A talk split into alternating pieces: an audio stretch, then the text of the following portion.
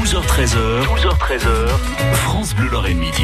Vous savez que chez nous, on a des personnages, hein, du vrai patrimoine, des grandes et des petites histoires. Et bien tous les jours, Vianney Gno arrive à cette heure-ci pour qu'on redécouvre nos racines lorraines. Aujourd'hui, Vianney, on continue de faire le tour de la Moselle en musique.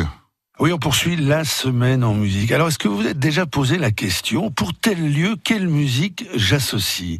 Et là, en général, chacun y va de sa petite musique, car notre rapport à la musique est finalement quelque chose de très intime. Je suis allé voir le pianiste et compositeur Messin Claude Barrault et je lui ai demandé quelle musique, à lui, accompagnerait bien ses souvenirs ou ses balades dans un quartier de Metz ou dans une commune de Moselle. Alors aujourd'hui, on est sur le boulevard Pexan à Metz et Claude Barrault aurait pu nous dégainer là une bonne vieille marche militaire, car c'est là qu'il a fait son service militaire à la direction régionale du matériel de la sixième région militaire. Pas de marche militaire, non, non. Claude Barrault nous dégaine du Duke Ellington, l'un des chouchous de ce fou de jazz. Et si Claude Barrault nous suggère Duke Ellington, c'est parce que près de sa caserne du boulevard Pexan, eh bien, il y a les Trinitaires, qu'il a connus dès leur début. Alors, les Trinitaires, ce sont trois salles, hein, le caveau, la chapelle et la salle Pierre-Frédéric Clos, qui accueillent des événements culturels, dont des concerts, et qui les accueillent dans un cadre exceptionnel, hein, celui d'un ancien couvent carmélite. Et donc, Claude Barrault me racontait ce lieu qu'il a connu à ses débuts, quand le cloître était encore totalement à l'abandon. On est à la fin des années 60, début des années 70.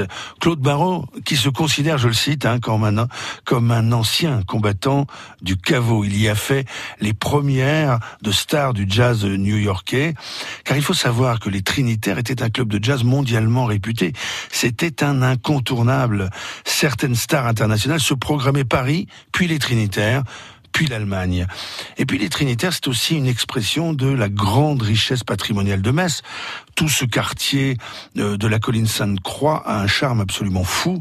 Et en été, quand les terrasses s'allongent, que le monde grouille un peu plus, c'est un petit air de Montmartre. Alors il faudrait pas oublier pour autant le boulevard Pexan.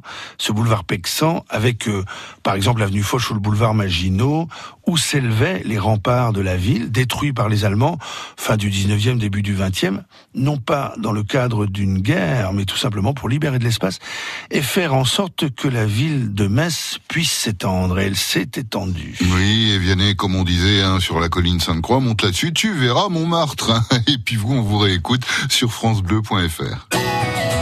12h13h, 12h13h, France Bleu Lorraine Midi.